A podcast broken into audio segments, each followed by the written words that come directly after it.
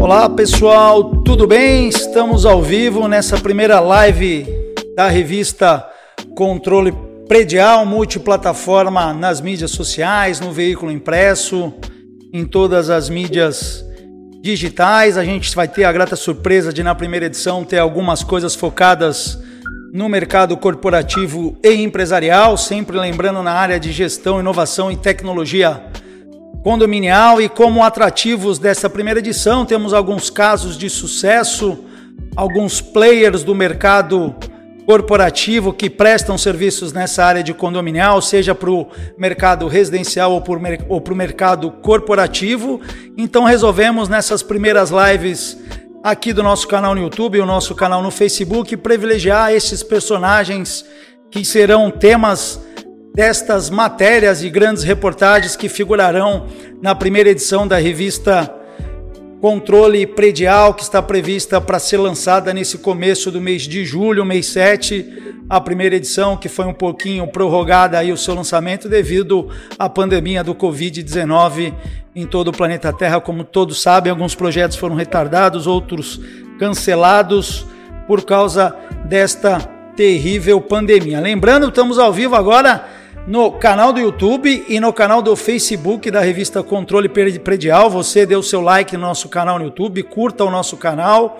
Você pelo Facebook também curta a nossa página, a nossa fanpage e compartilhe também é, essa live, este ao vivo, né? E a partir de amanhã teremos essa live na íntegra salva no site www.revistacontrolepredial.com.br e essa live também vai estar salva em formato de podcast para quem queira ouvir todo esse bate-papo gostoso que a gente vai ter hoje um convidado super especial, um caso de empreendedorismo, um caso de sucesso no ramo de segurança patrimonial e facilities, uma empresa genuinamente de empreendedores, né? E que hoje com muita garra, muita dedicação e luta mantém aí mantém-se aí erguida no mercado de segurança patrimonial e também de facilities. Eu estou falando de Eduardo Freire, ele que é um dos sócios fundadores do grupo Iaman, vai poder bater um papo bem legal com a gente, bem gostoso sobre esse segmento de atuação tão importante não só para o público, não só para o segmento público e privado, para o segmento residencial e condominial, enfim,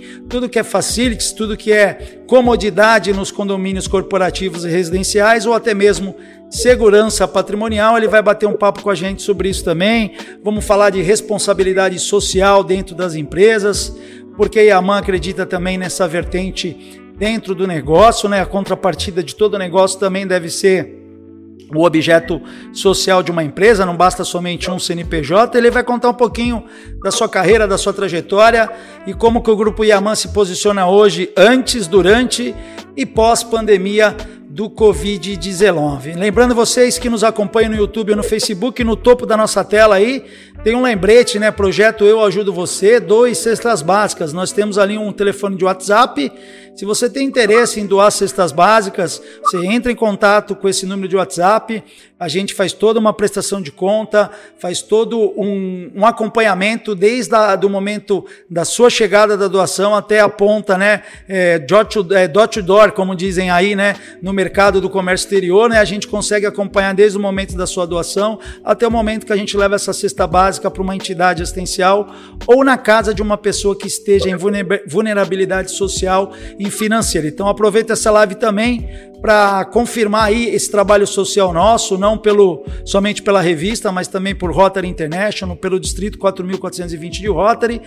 E o Eduardo também, dentro do grupo Yaman, vai falar também como é importante esse momento de ajuda humanitária diante da pandemia do Covid-19 e também em todos os momentos por qual a sociedade brasileira passa ao longo da história. Bom, Eduardo, boa noite, obrigado pela presença, seja bem-vindo à revista Controle Predial, seja bem-vindo à nossa live. Boa noite, Marcelino. Agradeço o convite, o convite.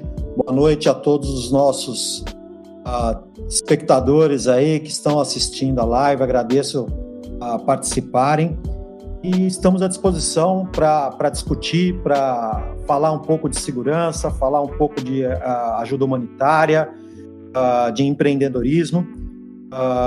volto a, a, lhe agradecer, nós que somos companheiros de, de Rotary.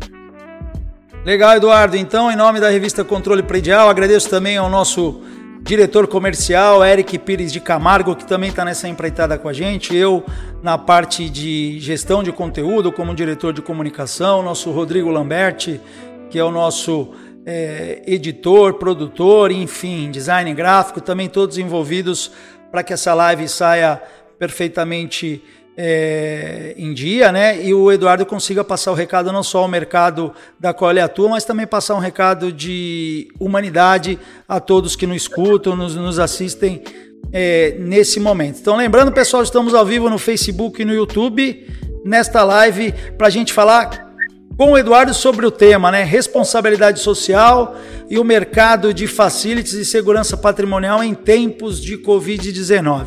Vocês que nos acompanham pelas mídias sociais podem fazer alguma pergunta, alguma colocação, tanto no chat do YouTube quanto no chat do Facebook. E no final a gente vai fazer aqui uma edição das melhores perguntas, das melhores intervenções. E no final a gente abre sim para que o Eduardo responda perguntas do público e do internauta. Apesar que a minha lista de perguntas aqui já está enorme, temos 10 temas para tratar com o Eduardo, mas quem tiver a vontade para fazer é, a sua participação via as mídia, mídias sociais, é, fique à vontade para fazê-lo. Já destaco já, tá, Eduardo? É, Enzo, o próprio Lamberti, o próprio Ricardo Figueiredo e o Eric Camargo já estão conectados via YouTube e já deixaram suas mensagens lá no chat. Bom, Eduardo, para a gente começar, é empreender no Brasil é assumir riscos, né? É, assumir riscos, assumir novos sócios, além daqueles que estão no teu cadastro nacional de pessoa jurídica. Quando, quando digo sócios, é, é, o governo, né? O governo acaba sendo o nosso sócio, né? É, como é que surgiu a aventura de empreender na vida do Eduardo? Comece falando um pouquinho da sua carreira, onde estudou, qual é a formação, de qual área vem, antes de consolidar a Yaman. Tá certo. Eu, uh, Marcelino, é, eu vou falar que eu, eu plantei a minha árvore, a, a primeira semente, quando eu tinha 11 anos de idade, que foi meu primeiro emprego. Naquela época, 40 anos atrás, não existia esse problema do menor trabalhar. Tá certo que era um emprego informal, né? Uh, mas foi quando eu plantei a sementinha e, e nesses 40 anos aí de trabalho, eu tenho regado uh, essa árvore para um dia poder descansar debaixo dela, tranquilo, pegar os louros, né? Uh, mas uh, o que acontece? O, eu, eu sempre fui uma pessoa com um pouco de medo de empreender. Por que medo? Meu pai sempre empreendeu, uh, ele teve alguns comércios, mas ele uh, em alguns teve sucesso, em outros não. Você vai vendo isso né, no dia a dia e acaba surgindo um medo. há 11 anos atrás, é, eu resolvi empreender. eu estava numa, numa situação de 15 anos trabalhando como diretor financeiro de uma grande empresa de segurança. era o momento de sair por acaso, há 11 anos atrás também era um momento de crise.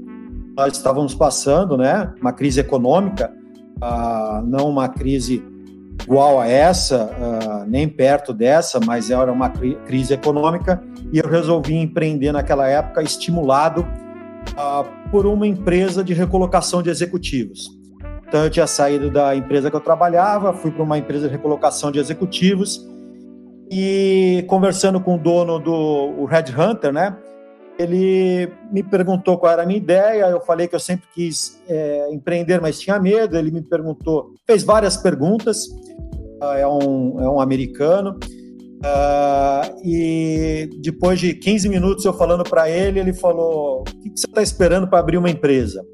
Uh, você tem conhecimento em uma área, o seu sócio tem conhecimento em outra, você tem capital suficiente para manter a empresa por um período, para manter sua família por um período, você está esperando o quê? Lembro que eu saí daquela reunião uh, lá na Vila Olímpia, em São Paulo, uh, carro e já saí procurando um imóvel para alocar, uh, procurando um contador para montar a empresa. Uh, 15 dias depois, uh, 15, 20 dias depois, a empresa estava montada. Eu comecei com uma empresa de facility só, uh, ao mesmo tempo que eu estava abrindo a empresa de segurança patrimonial, que a empresa de segurança patrimonial, ela chega a demorar uns 5, 6 meses para ser aberta, porque ela tem uma burocracia muito grande. Né? A Polícia Federal investiga toda a sua vida, dos seus sócios, ah, porque você vai ter armas em seu poder, você vai ter colete à prova de balas, ah, então você tem uma investigação muito grande. Você precisa pegar autorização de, de exército, marinha, aeronáutica, polícia militar, do seu uniforme, mandando foto, mandando pedaço do tecido para ver se o uniforme não é igual. É uma burocracia muito grande, provar seu capital uh, para poder abrir a empresa. Então, uh, graças a Deus, uh, logo que a empresa foi aberta, a gente conseguiu três grandes clientes, isso ainda em 2009, e a empresa vem crescendo. de lá de 2009 para cá, hoje nós estamos com quase 1.500 funcionários, cerca de 200 clientes, com uma matriz em São Paulo, a filial aqui em Santos, no Imbaré. Uh, apesar de eu ser santista, nunca trabalhei em Santos. Né? Nasci aqui, sempre morei aqui. Morei quatro anos no interior de São Paulo, quando era pequeno, mas eu sempre trabalhei em São Paulo. De, uh, com exceção dos empregos de, de moleque, né? Uh, minha carreira foi de entregador de jornal, catava ferro velho para comprar figurinha de álbum, porque meus pais não tinham condições de, de comprar. Uh, por aí vai. Uh, balconista de papelaria e, e, mais algumas coisas. Então, o resto da do, minha parte profissional foi em São Paulo. Uh, em 90, eu, em 88, eu terminei um curso no Exército no NPOR. E em 90, janeiro de 90, eu comecei como segundo tenente no segundo batalhão de polícia do Exército em São Paulo. Fiquei quatro anos lá, fiz muitos amigos em São Paulo uh, e não consegui mais sair de São Paulo para trabalhar. Inclusive, quando eu abri a empresa em 2009, a minha esposa uh, até falou: pô, mas você está cansado de subir e descer todo dia? Ainda vai montar a empresa em São Paulo? Eu falei: é, mas uh, profissional, o, a parte profissional, quem manda é São Paulo. Falei, o ano que vem eu venho para Santos. E não demorou, acho que nove meses, eu já estava em Santos também, que é o meu maior cliente aqui em Santos, na época foi o Santos Futebol Clube. De lá para cá a gente vem crescendo bastante. Mas é, essa questão de sócio que você falou, da questão de governo, é uma realidade. tenho dois sócios. Ah, o meu primeiro sócio, que entrou comigo cerca de oito meses depois que a minha empresa é meu irmão. Ele toma conta de toda a parte operacional da empresa, fico a parte administrativa e financeira.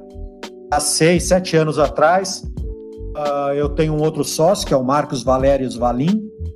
Ele serviu o exército comigo em 88, ah, é meu amigo lá desde 88 e ele toma conta dessa parte comercial. A gente montou primeiro uma empresa, hoje ele é sócio de todo o grupo, junto comigo e com, com o André. Só que o maior sócio meu é o governo mesmo, Marcelino. Tenha, não tenha dúvidas. Eu fiz uma viagem há cerca de três anos atrás para Cuba e conversando com o dono do restaurante, ele falou: ah, é, aqui em Cuba funciona da seguinte maneira: você abre um negócio, 50% é, você tem que repassar para o governo. É seu sócio em 50%. Você tem um restaurante, você não pode ter o segundo restaurante, só pode ter um. Aí eu falei: ah, você é feliz. Brasil, o governo leva acho que 80% do, do, do que eu faturo já fica, já fica com o governo. Então aqui está melhor ainda. Se é só 50%, lá no Brasil são 80%. Então realmente a gente tem que, uh, tem que rebolar. Né?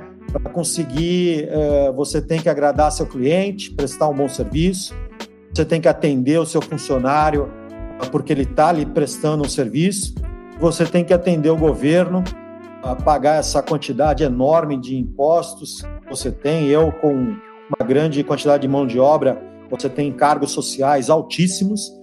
Uh, então você fala em mais de 30% só sobre a folha de pagamento, só de INSS. Né? Uh, então é, é, bem complicado. Mas a gente uh, segue e eu falo que são três pilares, né? E um tem que contentar o outro. Ah, eu deixo de lado aí o governo, contrato um funcionário, eu quero um serviço bem prestado, ao mesmo tempo eu tenho que honrar com meus compromissos com o funcionário, uh, eu tenho que pagá-lo corretamente, tenho que dar condições de trabalho e tenho que ser humano com ele. O meu cliente me contrata, assina um contrato comigo, ele quer um serviço bem prestado, eu tenho que fazer isso porque ele está pagando por isso, não posso lhe trazer dor de cabeça. Né? A partir do momento que você terceiriza um serviço, você não quer ter dor de cabeça com aquilo, senão fica mais fácil você ter funcionário próprio. Então, daí a terceirização, você uh, focar aquele, no, na sua atividade fim, uh, quando a gente fala numa indústria, uh, numa empresa no porto, uma escola, numa, num hospital, mesmo quando nós falamos num condomínio. Né? Nós temos muitos, são condomínios comerciais residenciais, e o, o, o, morador do condomínio, né, salvo raras exceções, porque trabalha às vezes no ramo de segurança, o conhecimento dele não é de segurança. Né?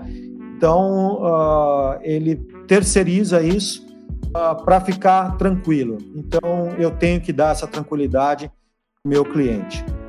Uh, então, eu acho que falei bastante, mas é, tem sido essa minha trajetória. Uh, eu agora falo que eu procuro fazer as coisas quando a gente está em crise. Eu me juntei com mais três amigos aí. Estou uh, montando uma nova empresa. Acabou de sair do forno, na verdade. CNPJ a gente tem há 30, 40 dias. Mas é uma empresa que já vai nascer grande, porque uh, é uma empresa totalmente volta, uh, voltada para a parte digital, um, essa parte de inteligência artificial, né? Uh, o nome da empresa é a sigla, né? É AIS. Então são amigos aqui de Santos e um amigo de São Paulo.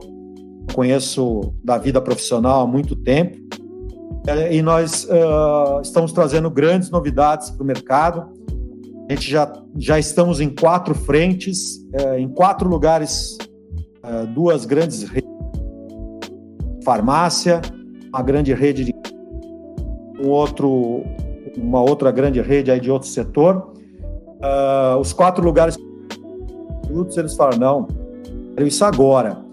Então, para você ter uma ideia, uma das coisas que a gente está trazendo, tem alguma coisa, alguém está trazendo no Brasil, mas não com a aplicação que a gente está fazendo.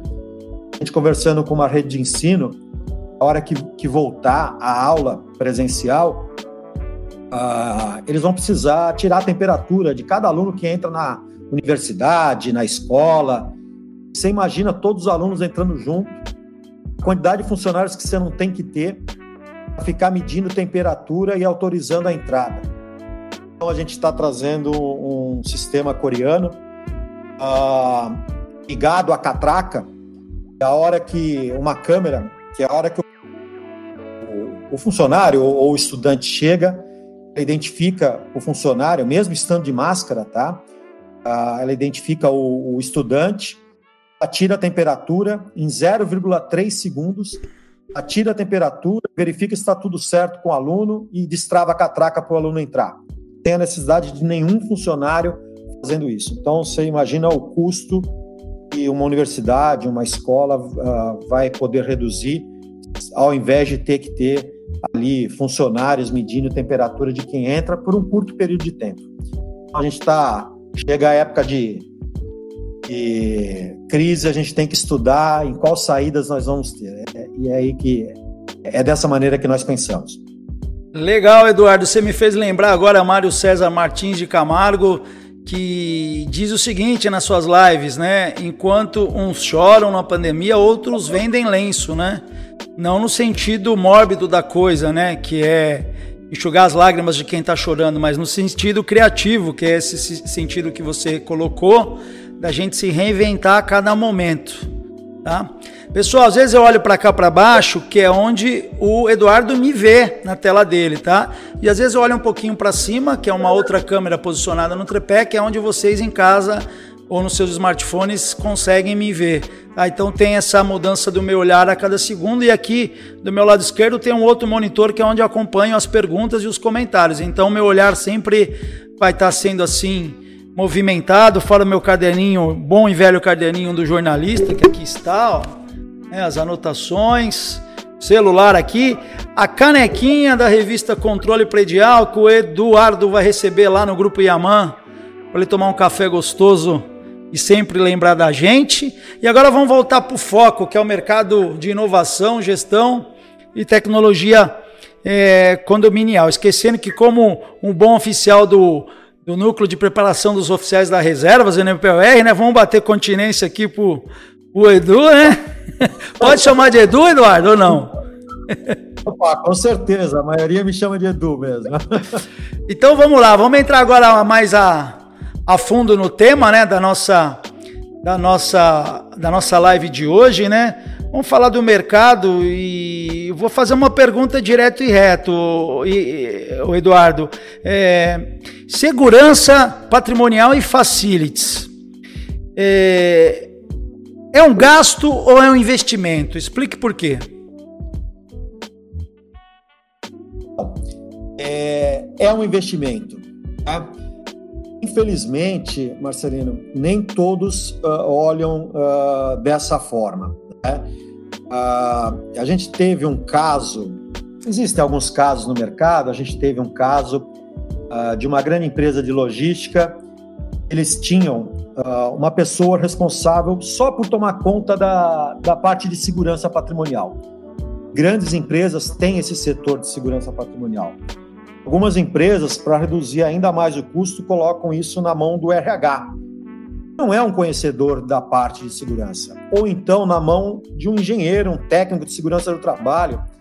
Não é porque está escrito segurança está ligado à segurança patrimonial. São coisas totalmente distintas. Uh, e nós tivemos um caso que uh, encerraram o, o setor de segurança patrimonial, gestão de riscos, dentro dessa grande empresa de logística, deixaram a pessoa, o diretor de transportes, responsável com a incumbência de reduzir custo. Então ele me chamou para uma reunião, falou: ah, Eduardo, por que, que a gente tem vigilante aqui? Não coloca tudo porteiro, né? Aí cabe um parênteses. Uh, o que, que é vigilante e o que é porteiro, né? Uh, são sindicatos diferentes, uh, treinamentos completamente diferentes, é, mão de obra completamente diferente. Eu falo que o vigilante é, ele faz um curso, curso uh, que a Polícia Federal fiscaliza em academias uh, autorizadas pela, pela Polícia Federal. A cada dois anos ele, é, ele é, é, tem necessário fazer reciclagem para poder usar arma. Eles têm, ele tem várias uh, disciplinas dentro desse curso segue várias regras, a diferença de salário é, é razoável, 40% a 50%, recebe adicional de periculosidade, os benefícios são maiores. O porteiro, é, não quero aqui desmerecer de forma alguma a profissão de porteiro, é uma, é uma profissão excelente que está aí na, na praticamente 90% dos condomínios, mas o porteiro muitas vezes, o que a gente percebe eu falo isso de 30 anos trabalhando nesse mercado, que quando a, a economia ela, é, dá uma caída e o desemprego aumenta muito, você tem a pessoa que trabalhava na indústria virou porteiro.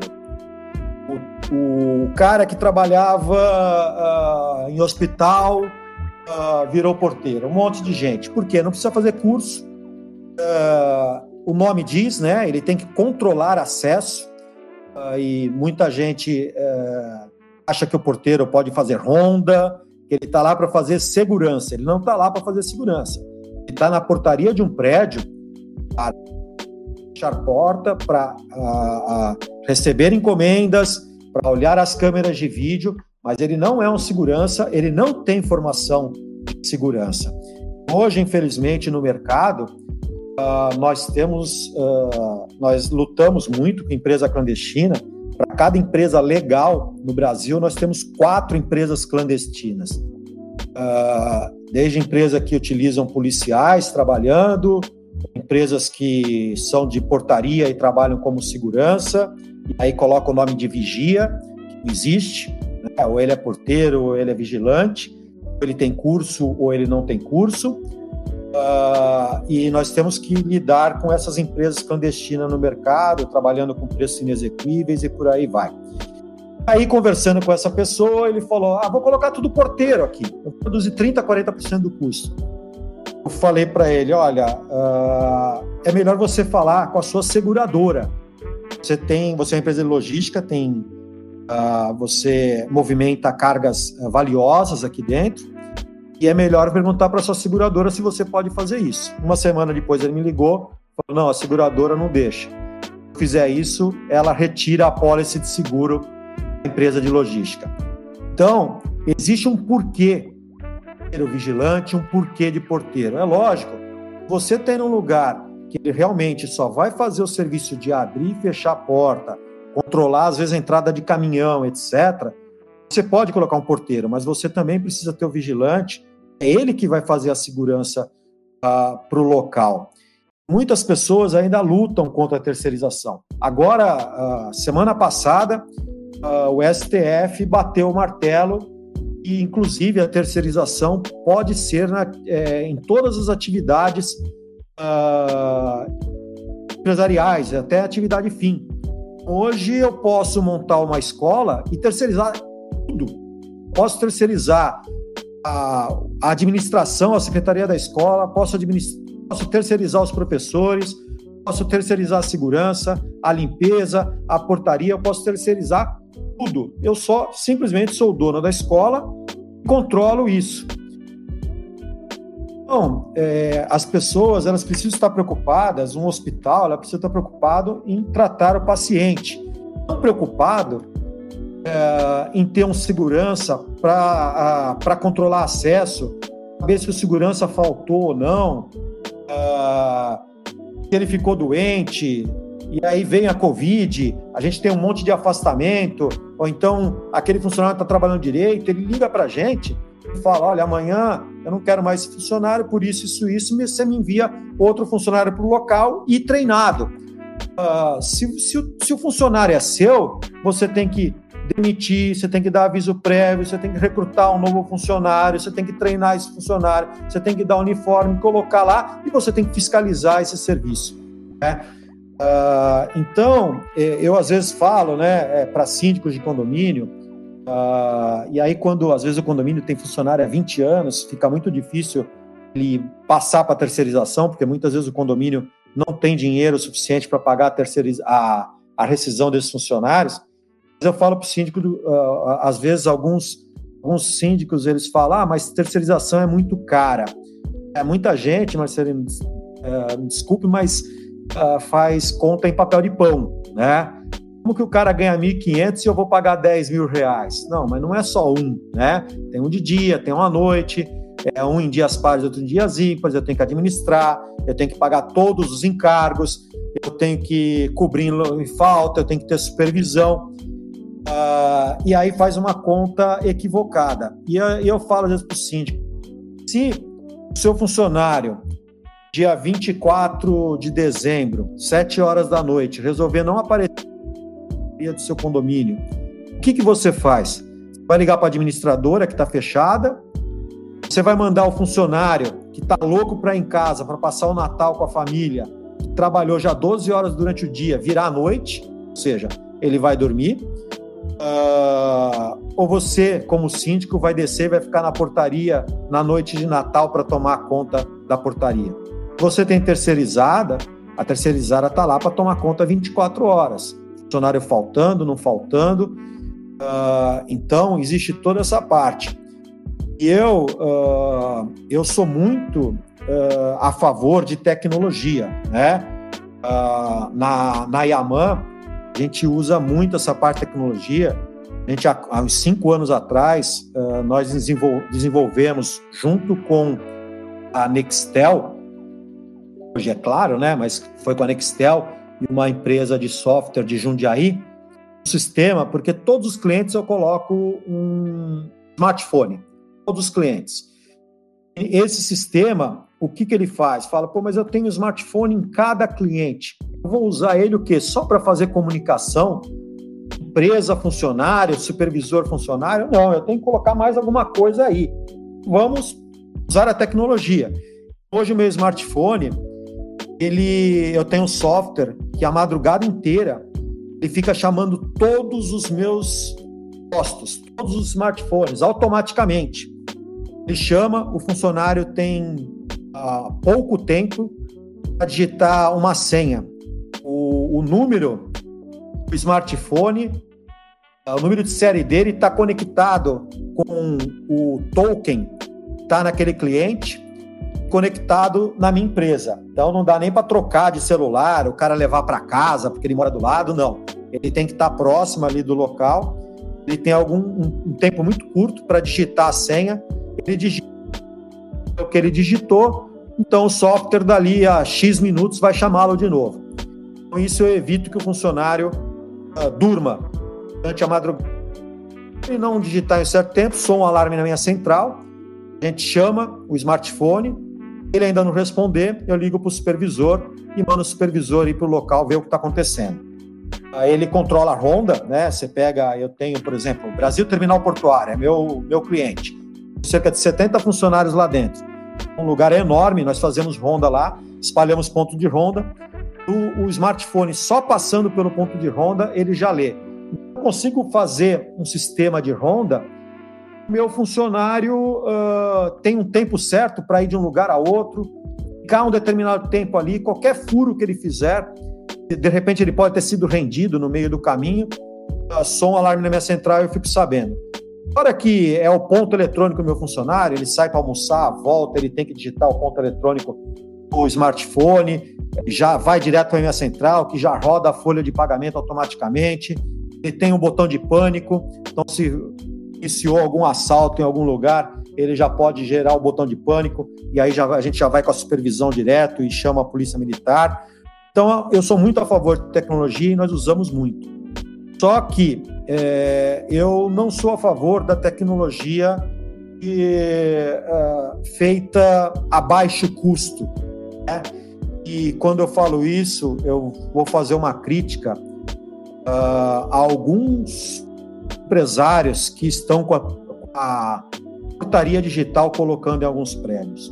Né? Uh, ela é uma maravilha quando ela funciona uh, 100%. Né? Você entra, sai. Eu tenho parente que mora em lugar de portaria digital e usa meu endereço quando faz encomenda porque não tem ninguém para receber encomenda lá. Um exemplo. Né? Mas uh, eu faço a, segunda, a seguinte pergunta, e eu já perguntei às vezes em alguns fóruns falam de portaria digital, e eu pergunto: olha, nem todos os prédios você uh, consegue colocar uh, a questão de gerador, né? Não consegue colocar gerador.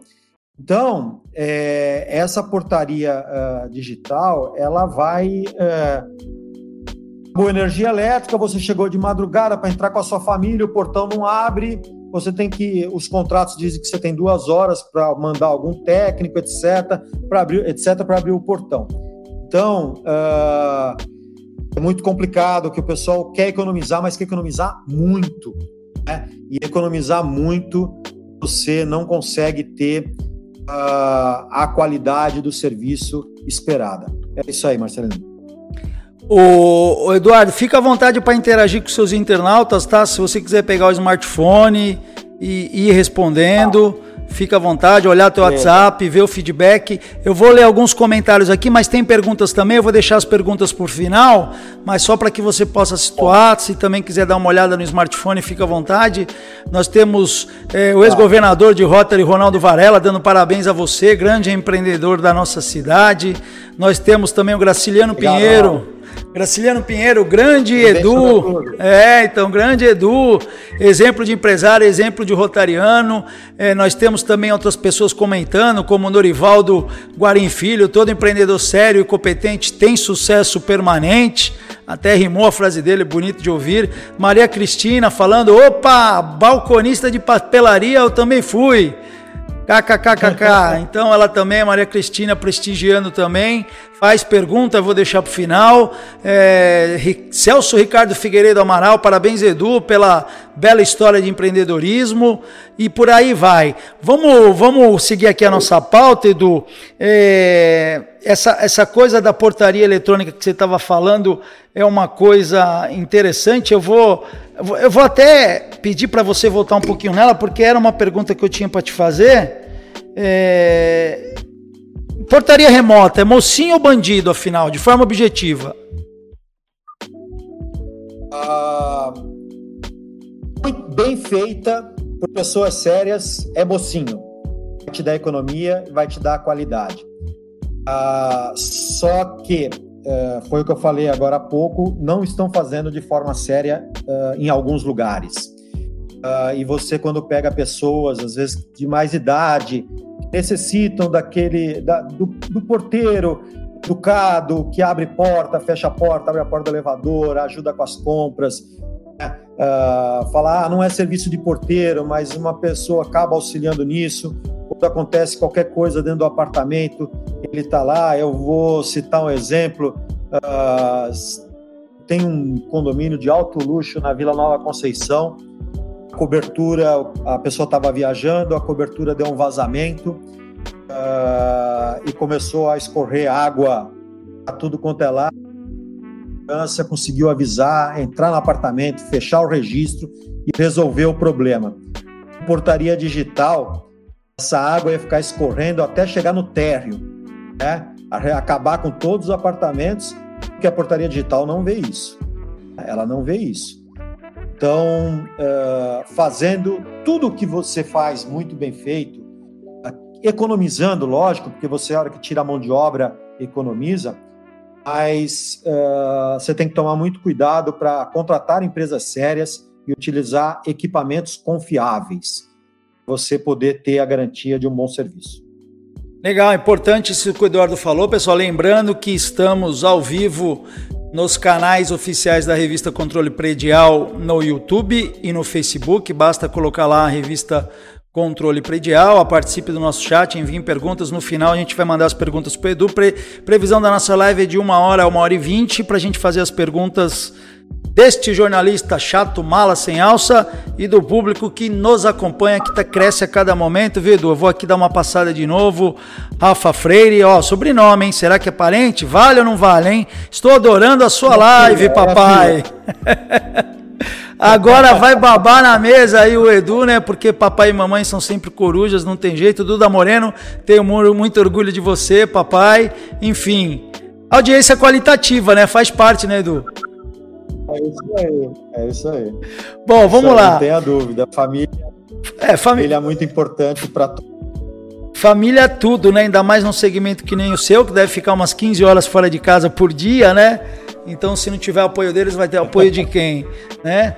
É, é vamos falar um pouquinho. É, a gente vai chegar já no, na, na questão do Covid-19, como que a Yaman se reinventou e como que a Yaman suportou seus clientes sem deixar a peteca cair, né? Sem deixar o respirador falhar, pegando como como gancho a doença e a gravidade dela, né?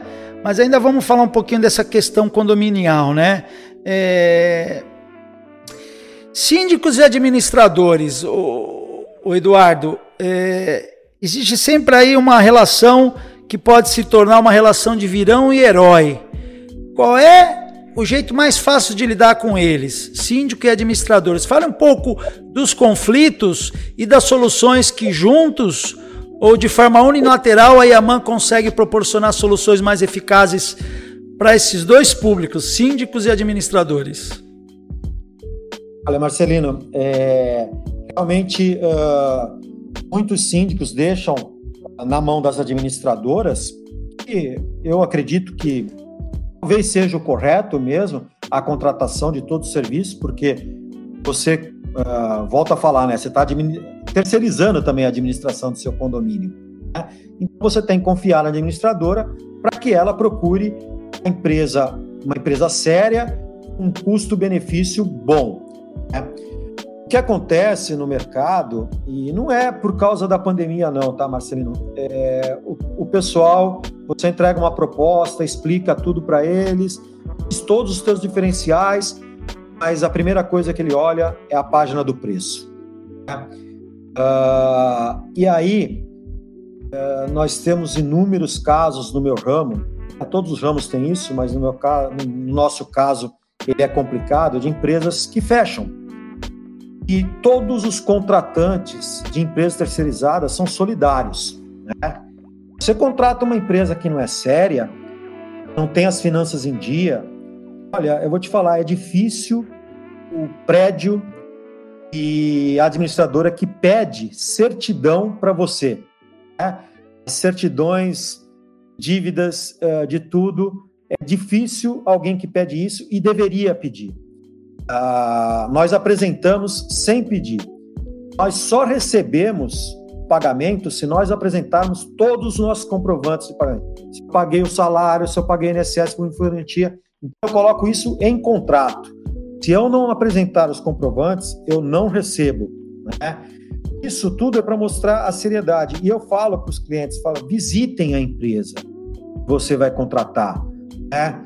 Faça uh, uh, tudo por telefone. Você, principalmente você está aqui em Santos, em São Paulo tudo bem, é mais difícil, né? As pessoas uh, é tudo mais longe, trânsito. Mas aqui em Santos é muito fácil, né? vai visitar a empresa, conhece, vê a estrutura da empresa, vê como ela vai lhe atender. Né? Então, o síndico e a administradora precisam fazer isso, saber é, você uh, segurança ele é, rima, né? Mas segurança é confiança, Marcelino. Você está dando a chave da sua casa na minha mão, né? Está dando a chave do seu prédio na minha mão.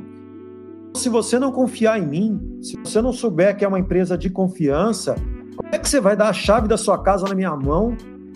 É eu tomar conta de quem entra e quem sai. Então, nem sempre o preço é. Né? Uh, e uh, provavelmente tem pessoas que estão nos ouvindo, nos vendo. Uh, existem várias empresas, não é isso não é só para condomínio, não, ah, que pagam até hoje. Que a empresa simplesmente fechou e não pagou nada para o funcionário. Então tem que tomar muito cuidado. Você contrata uma empresa, um ano depois a empresa fecha, e aí? Ela fecha, ele vai ter ação trabalhista e quem vai pagar é o é o condomínio. O condomínio é solidário porque ele deveria estar controlando todas essas guias e não fez. Né? Uh, mas a gente tem uma relação muito boa com o síndico administradora. É lógico que problemas existem, né? Uh, nós trabalhamos com o ser humano, o ser humano falha, né?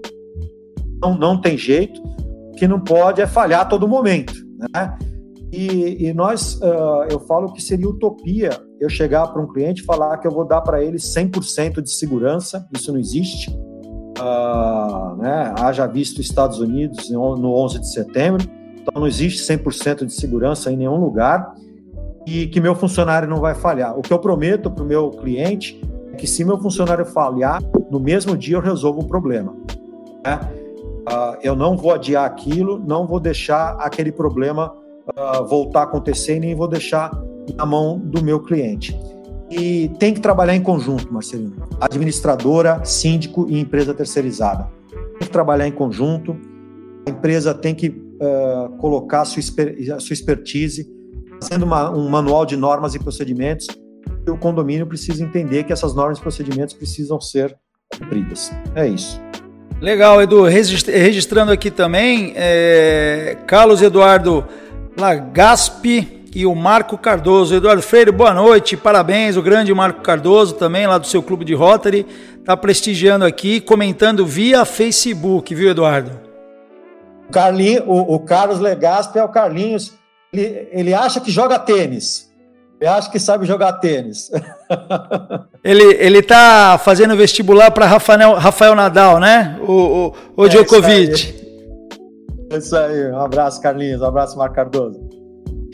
Legal, pessoal. Estamos aqui na live da revista Controle Predial. Acompanhe essa live na íntegra, íntegra amanhã no www.revistacontrolepredial.com com.br ela vai estar publicada em nosso site, no nosso canal no YouTube também vai ficar gravada e também no nosso canal na fanpage oficial do Facebook ela fica gravada desde o momento que essa live terminar. Estamos conversando com o empresário Eduardo Freire, diretor executivo né, do Grupo Yaman, que atua na área de segurança patrimonial e facilities, empresa com sede na cidade de São Paulo e, e, filial na Baixada Santista, na cidade de Santos, e que soma aí cerca de 200 clientes e mais de 1.200 colaboradores nesse time, nessa família gigantesca chamada Grupo Iaman. Deixa eu dar mais uma passada aqui no chat para a gente prestigiar essas pessoas que nos acompanham. Acho que eu não vou deixar para o final, não, Edu. Eu já vou emendar aqui. É, tem o um comentário do João Henrique. Parabéns, Eduardo. Portaria virtual, barato sai caro. Cuidado com o contrato, pois tem pegadinhas. É, eu também sou oriundo dessa área de tecnologia, Eduardo, e, e sei que portaria remota pode ser é, como a droga e o veneno, né? A diferença é a dose, né? Ela é muito bem feita, você tem razão, roda redondinho e, e tudo ocorre bem. Mas o problema é que o mercado acaba se prostituindo a um ponto, não sei se pela sobrevivência ou para atender o próprio administrador ou o próprio síndico que vai em busca de baratear os seus custos e também acaba sendo um vetor de prostituição do mercado, acaba a portaria remota se tornando algo. É, lembra aquela velha frase, a garantia sou eu, né? Então a gente sabe que portaria remota com equipamento de baixa qualidade, com equipamento paralelo, com equipamento fabricado em pequenas indústrias de quintal, não vai. É, não vai dar certo, né? Então, esse comentário do, do João Henrique, das pegadinhas do contrato, ele é, é são, são verdadeiras essas pegadinhas? É uma ressalva que a gente deve fazer e aproveitar essa live para alertar? É, não tenha dúvida. É, a pessoa. É, quando vamos falar em condomínios, né? A, a questão, você tem, tem a administradora, a administradora tem o jurídico, tem que analisar muito bem o contrato antes de o síndico assinar. Até porque o síndico, né, ele é responsável por tudo aquilo que ele está fazendo em nome do condomínio. Uh, então ele precisa uh, ter uma ideia clara antes de assinar, porque, uh, vamos dizer, eu tenho a formação em administração de empresas e fiz uma segunda faculdade de direito. nunca exerci nada com direito, mas eu senti necessidade na minha carreira profissional em determinado momento, precisava ter um conhecimento um pouco mais a fundo do direito. Ah, porque eu lidava muito com a questão de contrato e muito com a questão tributária. Uh, ah, Para aprender isso e tomar cuidado com pegadinhas. Né? Então, não adianta você, você coloca uma portaria digital, você coloca lá no contrato, a empresa de portaria digital tem duas horas para te atender se houver qualquer falha. Uh, você imagina se tem uma falha que comprometa a entrada do condomínio todas as entradas. Né? Se os sensores param de funcionar, seja a entrada de, de pedestre, de serviço social, entrada de carro, se isso para, como que você vai ficar duas horas sem poder sair do seu condomínio? É, ou então tem que pular o muro, ou então você tem que ir lá e, e, e uh, tirar o motor do, do motor automático para poder sair. Como é que você vai ficar duas horas esperando por um atendimento? Tem, não tem cabimento esse tipo de coisa. E você não tem ninguém para fazer, não tem jeito. O contrato você assinou. Outra coisa, uh, se você optou pela portaria digital, uh, eu entendo que a portaria digital ela, ela funciona muito mais em, em prédios menores e com baixa movimentação de pessoas. Né? Uh, prédios, esses prédios clubes, né? A portaria digital, você imagina as filas que vão formar, porque toda hora tem vários prestadores de serviço, mas exija que seja colocado no contrato qual é a marca do equipamento que vai ser instalado, né? Porque é, se usar a marca, né, que a gente todo mundo fala Xing Ling, que comprou lá na Santa Efigênia, pagou 50 reais uma câmera preto e branco, não vai funcionar. Se colocar um sensor uh, que não funciona direito, não tem jeito. Eu, uh, eu falo que tem que ter um, diversos cuidados, por exemplo, né, né é, se você já foi em, em, prédio com portaria digital, mas tem aquele, os, o eletroímã, né, é o que segura a porta. Eu fui, uh, há um tempo atrás, num prédio, uh, e fui na, na, empresa de um amigo meu, que é de tecnologia, e ele tem o, o eletroímã para digitar, para entrar na sala tal. Na, na, sala dele, uma sala grande e tal. Eu falei para ele: uh, tem sensor o teu eletroímã, se por acaso não tiver conectado? Falou, ah, não sei. Eu falei: posso fazer um teste? Se colocar um clips no teu eletroímã, ele fecha, mas não fecha. Né? Se você jogar spray de cabelo no eletroímã, ele fecha, mas não fecha. O que, que é isso, fecha, mas não fecha? Você conecta, porém, eu passei ali, por exemplo, eu estou mal intencionado, eu passo ali, eu coloco a mão no eletroímã com clips e deixo ali. Vou, fecho a porta, a porta, a porta vai fechar, vai trancar direitinho. Volto à noite ali, eu só dou um empurrão na porta, aquela porta abre. Né? Aí depois ele me ligou, foi ver e falou: pô, não tem isso. Né? Você tem que ter, uh, por exemplo, o sensor que diga que a porta está conectada, que está um sensor está ligado no outro. Não, é, num prédio eu faço isso simples. É só passar, colar um clipes ali. Eu volto, eu, alguém que está vindo mais tarde volta e abre a porta e entra. Acabou. Então você tem que saber, é, é, você tem que estar tá cercado de pessoas realmente te deem assessoria para falar, não, ó, isso aqui realmente é bom, não, isso aqui precisa ter sensor, isso aqui precisa ter, uh, precisa ser feito testes a cada período. E tudo tem que constar em contrato, não pode ficar verbal, né? Nada disso, porque amanhã não está no contrato e, e, você vai ter problema com esse tipo de coisa. Então são coisas simples que se você colocar no YouTube, digitar isso que eu estou falando de colocar clipes, uh, spray de cabelo, aparece lá no YouTube o pessoal fazendo isso e entrando em condomínios. Legal, dica importante do, do, do, Eduardo, né? Sobre essa pegadinha do Clips. Enfim, a gente sabe que é, para toda solução tem uma invasão, né? Então é briga de gato e rato a todo momento. A questão do profissionalismo de empresas sérias como a Yaman é muito importante para que isso não aconteça. Pessoal, deixando bem claro que aqui é um bate-papo informativo, qualitativo. Também teremos na revista Controle Predial lives e matérias com empresas sérias de portaria remota, de controle digital, de acesso é, a estabelecimentos corporativos e residenciais, é que é um longo debate pela qualidade do que se instala e do serviço que se presta. É só isso que eu e Eduardo estamos propondo é, nesta pergunta específica. Edu, é, vou deixar aqui o registro, tá? Ele deixou lá, amigos, parabéns pelo tema, ele deixou via YouTube. Sérgio Craveiro, do CONASE, Confederação Nacional dos Síndicos, está nos assistindo, está parabenizando pelo tema, parabenizando você também é, por aceitar o convite é, na live desta noite, tá? Então aqui os pessoal tá, o pessoal está comentando, o pessoal está perguntando. E conhece o Sérgio, o, o, o, Edu? Não tive o prazer ainda de conhecer. Mas legal, esse é o papel da live, né? Esse é o papel da internet, fazer esse network virtual e fazer com que as pessoas se é, encurtem suas distâncias. Confederação Nacional dos Síndicos, fica o nosso abraço ao Sérgio Craveiro. Vamos lá para a próxima pergunta. Estou aqui com aquela velha cardeneta de jornalista, né?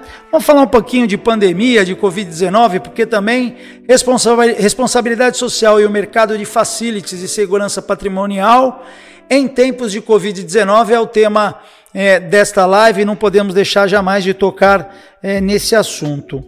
Edu, como que o grupo Yaman é, se reinventou na pandemia, mas não só do ponto de vista dela segurar a onda internamente, não demitir, é, colocar em casa o, o, o, colaborador acima da idade, aquele que está na faixa etária de risco, preservar a gestante, enfim, a gente vai falar um pouquinho de responsabilidade social no final, vai falar de empresa cidadã, mas agora como é que vocês fizeram para manter a estrutura interna funcionando e voar longe? Como que vocês fizeram para manter o cliente intacto durante essa coisa tão ruim chamada novo coronavírus? Então, Marcelino, é, no, o nosso, nosso ramo, né, nosso segmento foi tido como uh, essencial. Nós não paramos de trabalhar, uh, nem um dia, nem uma hora. Uh, muito pelo contrário, tivemos muito mais trabalho nesse período para conseguir atender a todas as demandas, principalmente dos funcionários, com EPIs, né, equipamento de proteção individual, uh, e, e, e, tudo isso, e funcionários que acabaram sendo afastados, uh, não necessariamente porque uh, confirmaram a Covid, né, mas porque estavam com alguns sintomas, é, vai no hospital e o médico dá o atestado para ele de 14, 15 dias, afasta, não teve nenhum sintoma, acabou, volta a trabalhar normalmente. E eu, eu, eu falo que eu dividi, é, quando começou toda essa questão, é, eu dividi da seguinte forma, eu, Eduardo, né, como empresário. Eu falei, primeiro eu preciso buscar o máximo de conhecimento, tá? o que eu vou fazer nas minhas empresas, né? Então, eu, eu assisti a live que não acabava mais. Lógico que tudo daquilo que estivesse ligado a, a, ao meu segmento ou que pessoas uh, estavam falando de como estavam agindo. Então, eu tive que adquirir conhecimento, conhecer todas as regras que o governo. É, separado, né? Você vai tendo conhecimento e vai colocando em prática, porque, né? A pandemia ela é, ela está sendo muito assim. Você vai dormir, no dia seguinte você acorda, você já tem que mudar a sua estratégia. Aí como começamos a colocar em prática, né? Primeiro, proteger o nosso caixa, né? proteger o nosso caixa para conseguir honrar com todos os nossos compromissos. Graças a Deus, a gente uh, não. Uh, 11 anos de empresa, a gente nunca atrasou nenhum benefício funcionário, nunca atrasou nenhum salário funcionário e nunca deixou de pagar nenhum imposto. Né? Então, todos os impostos nós sempre pagamos e sempre pagamos em dia. Uh, e uh, houve uma demanda muito grande de funcionários por álcool em gel, uh, máscara, e aí vai. E no começo da, da, da pandemia, você não encontrava álcool em gel em nenhum lugar, né, para ninguém. As pessoas estocando e quem precisava não tinha para comprar. E a gente pagando preços absurdos né, pelo álcool em gel. Agora, álcool em gel, qualquer lugar que você vai tem para vender. Uh, máscara, a mesma coisa. Então, conseguir máscara e em alguns lugares uh, são EPIs uh, macacões e por aí vai. E atendendo as demandas dos funcionários, fazendo, passando para os funcionários através de treinamentos online como que eles deveriam se comportar né, nos, nos diversos clientes, se comportar no seu dia a dia, na sua casa. Então, nós colocamos para o funcionário, abrimos um canal direto. Se tiver algum caso na família, ele teve contato com alguém que por acaso foi internado, que está com sintomas, para nos avisar, porque aí a gente já afasta o funcionário no mesmo momento. Pessoas uh, que tinham alguma comorbidade, uh, pessoas uh, de mais idade, é o grupo de risco. Nós demos, num primeiro momento, férias, né? Para todos aqueles que nós pudemos dar férias. afastamos esse pessoal, deixamos ele em casa, em casa explicando os cuidados eles tinham uh, que ter. Colocamos a nossa parte de medicina do trabalho agir, né, para trabalhar. A gente tem uma empresa contratada de, da parte de segurança e medicina uh, do trabalho. Quando a pessoa voltar, ele está uh, bem. Ah, medimos a temperatura três, quatro vezes no dia do pessoal interno administrativo. Então, chegou na empresa, na hora do almoço, na, aí o turno da noite, está medindo a temperatura e nós demos uma atenção muito grande, uh, principalmente para os nossos funcionários. Eu acho que era a parte fraca aí, porque precisava pegar ônibus lotado, uh, ir para a portaria de uma empresa de logística uh, e atender caminhoneiro, né, e tudo isso. Então, nós tivemos toda essa estratégia. lógico que nós tivemos vários clientes que nos pediram para reduzir o valor. Uh, então, o que nós entendemos é que a pandemia é algo que vai passar, né? Uh, não vai ficar para sempre isso. Então, entendemos o quê? Nós demos um desconto na fatura para aqueles clientes que necessitaram uh, para pagar lá na frente. Né? Então, é 20%, 30% a menos, deixamos para pagar em novembro, dezembro, janeiro, uh, desconto durante três meses, para pagar dividido em seis meses, sem qualquer aumento para aqueles com a forte necessidade. Alguns clientes, condomínio comercial, condomínio comercial está fechado, então não precisa de recepcionista. Nós demos férias para os recepcionistas, uh, ou suspendemos o contrato, mas procuramos não demitir nenhum funcionário. Muito pelo contrário, na verdade, uh, graças a Deus e graças ao nosso comercial aí também e aos ao serviço que nós prestamos, porque o nosso serviço é muito boca a boca. A empresa, três meses atrás, a empresa agora, de três meses atrás, está maior do que era. Nós tivemos um crescimento nesses três meses, porque fechamos novos clientes. É isso, Marcelo. Legal, muito bom saber que a estratégia é a dedicação diária dentro do negócio, né? Daquele velho ditado, né? Do o, o gado só engorda sobre a presença do, do, do, dono, do vaqueiro ali, né? Todo dia acompanhando o rebanho e é muito importante e muito feliz saber que a Yaman fez esse acompanhamento e essa gestão de risco bem próximo, tá? Eu tô agora aqui, eu tô olhando um pouquinho para baixo, que eu tô no meu smartphone, tô agora no Facebook, eh, Edu, Cláudia Carvalho Vizetti, tenho muito orgulho de fazer parte do grupo Yaman. Parabéns, Eduardo. Márcia Cunha Macias, parabéns, Eduardo Freire e ao grupo Iaman. E o Marco Cardoso, de, novamente, né, agora pelo Facebook, a Iaman é um exemplo, sou testemunha disso. Ouvir isso deve ser colaboradores, deve ser amigos ou devem ser clientes, né, Edu? É gratificante, afinal de contas, é, quem não gosta de ser reconhecido, né? O reconhecimento também é um pouco da energia é, que nos faz funcionar, né? Não tenha dúvida, Marcelino. Eu, eu vou te falar, eu adoro elogio de cliente mas eu adoro mais elogio de funcionário. É, quer dizer que eu tô, uh, eu não, né? O grupo que trabalha dentro da empresa Yaman e a Cláudia Izete, que é a nossa gerente de RH, quer dizer que a gente está no caminho certo. Então a gente, né, tem uma empresa uh, que faz toda a parte de marketing para nós e cada vez que eles publicam alguma coisa no Facebook e no Instagram uh, e eu vejo funcionários e principalmente ex-funcionários elogiando a empresa muito boa, trabalhei lá, gostaria de voltar e saem por N motivos, né? Uh, sai porque às vezes trabalhar em outro ramo, uh, mas eu, eu, eu, eu vou falar que eu, gosto de ouvir elogio de funcionário, porque se meu funcionário está contente, dizer que eu estou, uh, o, o, grupo né, que administra a Yaman, eu, meu sócio, os nossos gerentes, supervisores, encarregados, quer dizer que estão fazendo o trabalho certo. E se o meu funcionário está contente, tenho certeza que ele vai deixar o nosso cliente contente também, porque é uma corrente. Né? Não adianta uh, você tratar mal seu funcionário, não ouvi-lo, porque isso vai estourar lá no seu cliente e vai voltar para você bem maior. Então a gente foca muito no funcionário uh, e ouvir elogio de funcionário é, é a melhor coisa que, que existe. Legal, Ian. Não para de entrar, viu, Eduardo? Eu te falei da Cláudia, da Márcia, né? Agora nós temos um comentário no YouTube da Sandra Sucesso. Parabéns ao Grupo Iamão de trabalho. É, e tenho orgulho, né? Também temos aqui o comentário. O perfil aparece como segurança Iamã. Abre aspas, nada melhor que um funcionário que está com o Eduardo é, e André, há 23 anos, confio de olhos fechados. Parabéns, Alexandre Rossi.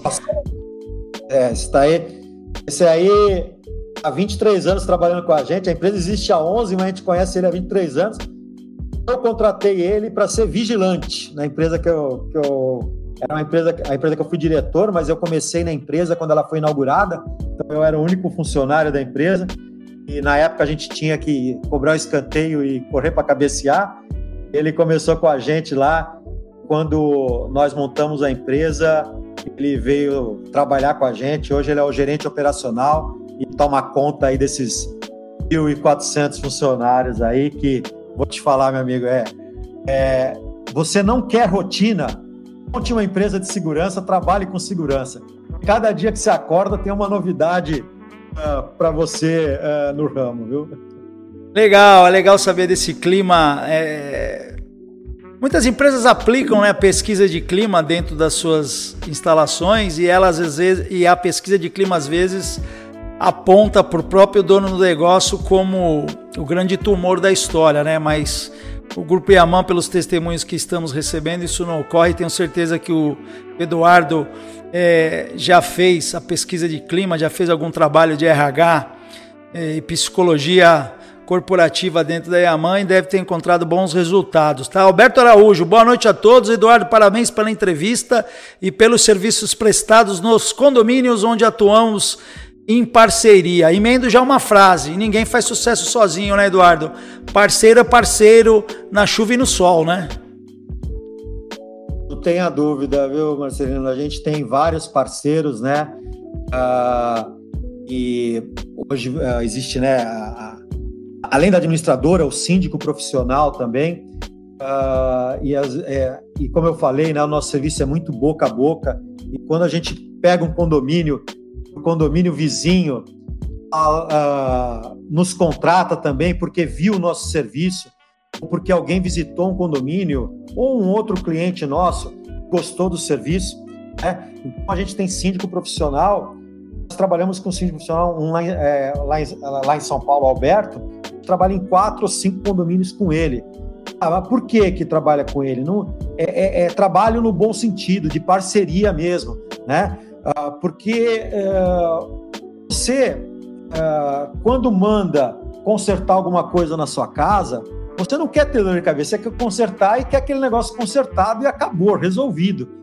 Então, o síndico profissional, a administradora ou o síndico morador de um prédio, ele quer o quê? Pô, o síndico profissional, ele tem um condomínio, aí, aí você está lá trabalhando, trabalha direitinho, fala, pô, vou colocar em outro, porque eu não tenho dor de cabeça. Né? Então, ele consegue, o síndico profissional, é, falar, pô, isso aqui está andando, né?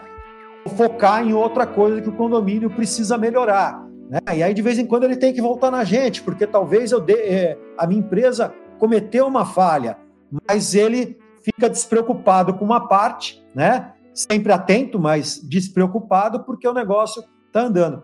E foi o que você falou: uh, parcerias, trabalho em conjunto, porque sozinho ninguém faz nada. Legal, Edu. Eu vou pegar um tempinho desse bate-papo gostoso nosso, lembrando que no topo da sua tela aí no YouTube, no Facebook, tem ali projeto Eu Ajudo Você, dois, cestas básicas, tá? Tem um telefone de WhatsApp ali, vocês fiquem à vontade, pessoal, porque nós estamos realizando um trabalho por meio do Distrito 4420 de Rotary International, por meio de Rotary International, eu por meio do Rotary Clube de Santos Porto, o próprio Eduardo Freire por meio do Rotary Clube de Santos Oeste, enfim, somos uma entidade, é, graças ao bom Deus, é, das mais bem avaliadas em todo o planeta Terra, pelas mais sérias auditorias que atuam no continente americano, especificamente nos Estados Unidos, e por meio da Fundação Rotária também temos toda a nossa prestação de serviço voluntária auditada. Então, esse projeto Eu Ajudo Você começou com o nosso governador distrital Adriano Valente, do Rotary Clube de Santo André, e acaba aí oferecendo ajuda humanitária para pessoas na faixa de risco, no quesito ir na padaria, ir na farmácia, ir no supermercado e evitar que o idoso, que a idosa saiam na rua nesse momento de pandemia. Nós, rotarianos, estamos nos colocando à disposição para realizar esse trabalho. E quando esse trabalho foi às ruas, acabamos recebendo também muitas doações de cesta básica, acabou se tornando o projeto Eu Ajudo Você também um catalisador de cestas básicas para a gente levar não só em entidades assistenciais que estão com seus estoques de alimentos baixos por causa da pandemia, mas também direto no porta a porta nas residências das pessoas que entram em contato e solicitam aí uma cesta básica para que faça valer aí a segurança alimentar da sua família nesse momento de pandemia. Tá? Agradeço também, Eduardo, por permitir que esse bate-papo a gente toque nesta questão social, humanitária tão importante é, nesse momento de caos psicológico. Né? Lembrando que a Organização Mundial de Saúde coloca em primeiro lugar, em caso de pandemia, a saúde mental. Além do próprio vírus que causa a pandemia, a preocupação número um da Organização Mundial de Saúde é com a saúde mental das pessoas. Então, além da fome, né, todo o abalo psicológico que todos nós sofremos com o Covid-19 deve ser amortizado por esse momento de carinho é, e solidariedade de todos. Se quiserem doar uma cesta básica, basta entrar em contato pelo nosso WhatsApp. Deixa eu dar uma olhadinha aqui no, no YouTube antes de eu fazer a a próxima pergunta. Já passamos de uma hora e dez de live, vamos dar uma esticadinha até uma hora e vinte, uma hora e trinta. É... Eric Camargo, como chegamos a 40 pessoas? Ele se refere aos 40, a 40 comentários no YouTube. A revista Controle Predial vai doar quatro cestas básicas. Então, o Eric, como eu falei no início, é o nosso diretor comercial. Então, ele já está se propondo a doar quatro cestas básicas. E eu vou fazer uma brincadeira agora, Edu, aqui, ó a canequinha da revista Controle Predial, canequinha da revista Controle Predial, uma caneca de louça, tá? Então, para uso contínuo, para seu café, para sua água. A primeira pessoa que for no chat do YouTube, a primeira pessoa que for no chat do YouTube e cravar quantos anos de existência tem o Grupo Yaman, não vale. A a, as filhas do, do, do Edu não vale, nem a esposa, nem o Edu, tá? Primeira pessoa que cravar quantos anos tem o Grupo Yaman, eu vou ler ali a resposta, pergunto para Eduardo se está correto, e aí a pessoa deixa aqui o endereço dela, desde que seja na cidade de Santos. Não, melhor, pode ser em qualquer lugar do Brasil, a gente coloca no Sedex. E vai ganhar a canequinha da revista Controle Predial. César Ricardo Figueiredo já respondeu, Edu. A Yaman, o Grupo Yaman tem 11 anos de existência. Valeu? Bateu ou não? Valeu, valeu. Celso é amigão meu, também serviu o exército comigo. Celso Ricardo Figueiredo Amaral, 11 anos de Yaman, cravou, bateu. Tá garantido aqui, ó, Celso, a canequinha é sua, tá? Daqui a pouco a gente vai fazer uma outra pergunta sobre o grupo Yaman. E aí, uma outra canequinha a gente vai sortear. São duas canecas nesta noite. Vamos lá, vamos seguir aqui, Edu, já. Tá aqui, ó. Minha filha está reclamando tá. que ela não pôde participar. Tá. Vou te mandar uma mensagem. Tá reclamando? A gente vai mandar um mimo para ela, fica tranquilo. Ela não vai, ela não vai ficar a ver navios, como a gente fala, né? Num bom jargão. Estamos terminando aqui a nossa, a nossa listinha, Edu. Eu acho que é importante falar também. É, a gente vive num país de, de, de, de, de segurança pública delicada, né? É, a gente sabe que até o momento é, de crise econômica acaba aflorando o número de, de, de delitos, de, de, delinquentes nas ruas, enfim. E a gente costuma dizer que o brasileiro vive aprisionado, né? De forma muito objetiva. Vamos tirar até é, o business da resposta, né? Vamos falar como um consultor, como um amigo. Quais são as principais dicas é, que o amigo Eduardo Freire daria aos cinco administradores no quesito segurança patrimonial? Olha, uh, veja bem, realmente a gente uh, vive num país complicado nessa área de segurança, mas eu não, não entendo que nós, precis, que nós temos que nos aprisionar em casa. Nós não podemos nos amedrontar uh, nesse sentido, né? Ninguém ninguém está falando aqui que você vai enfrentar um bandido, não é isso amedrontar que eu digo é você se aprisionar, ficar em casa, coloca grade em tudo tal. É lógico que você tem que ter uma série de proteções. E eu falo que uh, o, o, bandido, ele é um. É, é, desculpa a expressão, mas ele é um vagabundo. Então, o que, que acontece? Você tem um carro com trava na volante, alarme, trava não sei aonde, etc. E um carro do lado, sem nada disso, ele vai no carro do lado você tem que proteger seu patrimônio da melhor forma possível uh, eh, para as pessoas internas e externas saberem, porque muitos assaltos, e vou falar que a grande maioria deles acontecem porque as informações saem de dentro. Né? Não é o cara pega de fora. Ninguém passa na frente de um condomínio e fala: ah, hoje eu vou entrar nesse prédio e vou assaltar. Não. Ele tem informações de dentro e aí, com essas informações, ele entra no condomínio.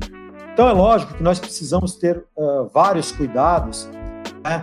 Uh, eu às vezes a gente eu falo, né? As pessoas falam, ah, mas os Estados Unidos você deixa um celular ali em cima, sai, volta, o celular ainda está lá. Você deixa carro aberto, não acontece nada, né? Aí depois você vê essas imagens que aconteceram lá em Nova York, em vários estados, do pessoal entrando nos lugares e roubando tudo. Uh, o que acontece? Uh, eu falo, ah, tudo bem, tem essa segurança tal, mas para quem conhece a vida do americano, eu vou te falar, eu nunca moraria lá. Adoro esse país, adoro o Brasil, adoro minha cidade, né? Tomo todos os cuidados necessários que eu tenho que tomar, né? Moro em apartamento, meu apartamento tem alarme, então a gente vai dormir, eu ligo o alarme uh, do meu apartamento. sou vamos falar, psico com segurança? Não. Tomo meus cuidados, né? principalmente quando eu estou em São Paulo. Em Santos, eu vou te falar que em Santos eu ainda me sinto inseguro. Eu tenho um irmão mais novo, meu irmão do meio é meu sócio, e meu irmão mais novo é capitão da Polícia Militar, uh, lá no Guarujá. Uh, e ele fala: Santos ainda é, né, é uma ilha, é uma ilha mesmo, mas é uma ilha de segurança se você comparar com cidades ao redor. Eu, eu fui convidado, uh, e aí muito ligado nessa parte de segurança pública, segurança privada, que eu acho que tem que ter uma ligação muito grande, um ajudar o outro, que a segurança privada tem muito mais homens do que a segurança pública. Fui convidado pelo Conselho Regional de Administração de São Paulo para escrever um capítulo de um e-book, e, junto com mais três pessoas. Eles é um ex-coronel da Polícia Militar. Nós focamos muito nisso, né, da segurança patrimonial junto com a segurança privada. Existem alguns cuidados? Existem. Por exemplo, eu não falo em celular na rua. Entendeu, Marcelino? Eu, eu falo, se alguém me liga, eu vou entrar numa loja, entre em algum lugar, ou retorno depois não fala, ah, pô, é loucura, mas você está eh, é, dando a facilidade. Né? Eu não deixo meu carro aberto, né? Isso acho que ninguém faz, mas eu não falo em celular na rua. Em São Paulo eu faço uma coisa, aqui em Santos é loucura, mas em São Paulo eu faço uma coisa e eu andando na calçada, porque São Paulo tem muito assalto, é, motoqueiro, né? Eu andando na calçada, eu ando sempre na contramão do trânsito, né? Pô, mas por que anda na mão contra o motoqueiro? Porque o motoqueiro, uh, ele, ele não vai vir por trás devagarinho, ele vê você por trás, você sempre tem um celular, você tem uma carteira, ele vai te pegar. Você vindo, ele vai passar por você. Se você perceber que ele está fazendo a volta, você atravessa a rua, né? Já acabou o problema com ele. Fala, pô, é loucura isso? Fala, quando eu posso fazer, eu faço. Quando eu não posso, eu olho mais atento, né? Ah, então, eu acho que cada um precisa tomar conta da sua segurança, e quando a gente fala em condomínio, Marcelino, uh, a gente precisa ter normas e procedimentos, e todos os moradores precisam seguir essas normas e procedimentos. Não adianta você colocar cadeado, colocar cachorro, colocar alarme, colocar câmera, se um morador não seguir a norma e procedimento do condomínio. Se um morador, na hora que o vigilante, o porteiro, uh, você chegar com alguém que ele não conhece, ele falar: não, morador, né, fulano, entra você primeiro e depois entra seu convidado. Né? Por que eu falo isso? Porque você sai para passear com seu cachorro, para ir comprar pão na padaria, sozinho, e de repente você volta acompanhado. Né? Você volta acompanhado, o que o cara que está do seu lado pedir para falar, você vai falar: é meu irmão, meu tio. Certo é, você entra, mas é, muitos moradores brigam com o porteiro, discutem com o porteiro, são mal educados com o porteiro. Até rolou um vídeo aí há um tempo atrás, um vigilante em Barueri, se não me engano, que foi homenageado pelo todo pelo condomínio, porque ele foi cobrar a máscara do condomínio de um morador e o morador distratou o vigilante. Então, é, eu falo que normas e procedimentos dentro do condomínio é o principal. Todo mundo precisa seguir o que o síndico uh, decidiu junto com o conselho dele na reunião de condomínios e precisa ser seguido. Se alguém não seguir, pode certeza que não há segurança que resista. É, então é, é, é, isso aí, é, é, é, seguir normas e procedimentos dentro do seu condomínio, que eu tenho certeza que fica tudo, tudo na, na paz. Legal, Edu. Um comentário interessante aqui, Renato Oliveira dos Santos, Renato Oliveira Santos, que é filho de militares também. Eu conheço o Renato, um grande amigo pai dele, acho que foi um dos oficiais da aeronáutica do Brasil, acho que serviu lá na, no, campo de Marte, enfim. Dica de andar na contramão é muito boa, pratico isso também. Então fica aí o registro do Renato Oliveira Santos, que também vai em, ao encontro do que, o, do que o Edu falou agora, uma estratégia de segurança pessoal adotada no dia a dia, no simples fato de caminhar nas ruas. Pessoal, nós estamos caminhando aqui para o final. É, vou fazer mais uma pergunta e depois abro para as perguntas que estão no chat de YouTube e Facebook, mas deixo mais um desafio aqui valendo mais uma canequinha da revista Controle Predial. Vou aproximar aqui, ó, para vocês, ó, canequinha da revista Controle Predial, bonita, de porcelana. Só que dessa vez não vai valer responder no YouTube, vai ter que responder no Facebook, na live que rola no Facebook. Lembrando que no Facebook já passamos de, de 250 visualizações da live. Então, colam, é, colhem lá né, nos comentários do Facebook e respondam. Respondam. Cravado, hein? Não pode ser número que pode ser número quebrado, mas desde que seja verdade e que o, e que o Eduardo confirme essa informação. Dole uma, dole duas, dole três. Quantos colaboradores a Yaman tem? Quantos colaboradores a Yaman tem? Eduardo falou aqui numa das perguntas, dentro dessa entrevista, dessa live, qual é esse número exato. Então, quantos colaboradores a Yaman tem? Se ninguém acertar, a gente vai pegar quem se aproximou mais do alvo e vai presentear com mais uma caneca. Falar um pouquinho agora, uh, Edu, vamos, vamos falar um pouco de tecnologia e inovação e depois de responsabilidade social a gente termina, né? É, como é que o grupo Yaman vê é, as empresas de segurança patrimonial virando empresas de tecnologia? Eu acho que isso é possível, a minha opinião de, de, de, consumidor, né? Eu acho que uma empresa de segurança pode se transformar é, numa ferramenta tecnológica. Eu não vejo ao contrário, uma empresa que presta serviços de área de TI, ela não pode se tornar uma empresa de segurança patrimonial. Então, pensando nisso, como é que o Grupo Yaman, você falou no começo do novo empreendimento de vocês, né? Não sei se é vinculado à marca Yaman, enfim. Mas como é que você vê essa transformação? Empresas de segurança cada vez mais se tornando empresas de tecnologia? É, é um caminho sem volta, né, Marcelino. A gente sabe que é um caminho sem volta de alguns anos para cá, tem reduzido bastante uh, essa parte de, de, mão de obra. Uh, várias questões, né? Não, não é pela questão só de portaria digital, mas controle de acesso automatizado, né? Você pegar quando lá atrás, quando as primeiras empresas de segurança começaram a trabalhar, você era tudo no papel, né? Não existia computador, não existia nada. Você tem controle de acesso automatizados, você tem câmeras, uh, você tem uma série uh, uh, você tem reduzido a mão de obra. Só que assim, o, nós precisamos aprender a nos especializar, né? Assim, ah, mas vamos implantar isso e vai acabar com a mão de obra, vai trazer desemprego. Não, trazendo emprego qualificado, emprego com salário melhor. É um caminho sem volta. E quem não fizer esse movimento, Marcelino, está fadado a morrer. É, então a gente tem exemplos ah, na economia mundial de empresas que acharam que o computador nunca ia, nunca ia existir. E a gente eternamente ia ter uma máquina de escrever. Essa empresa que ficou vendendo máquina de escrever, hoje não existe mais ou é muito pequena. É, quem há um tempo atrás achava que as pessoas iam parar de comprar câmera fotográfica? Uh, hoje ninguém mais compra câmera fotográfica, a não ser o profissional, aquele que. Uh, uh, ou o amador, mas que gosta de foto e tal. Para isso, qualquer viagem que você vai, qualquer lugar, as fotos é, é tudo no celular é um caminho sem volta.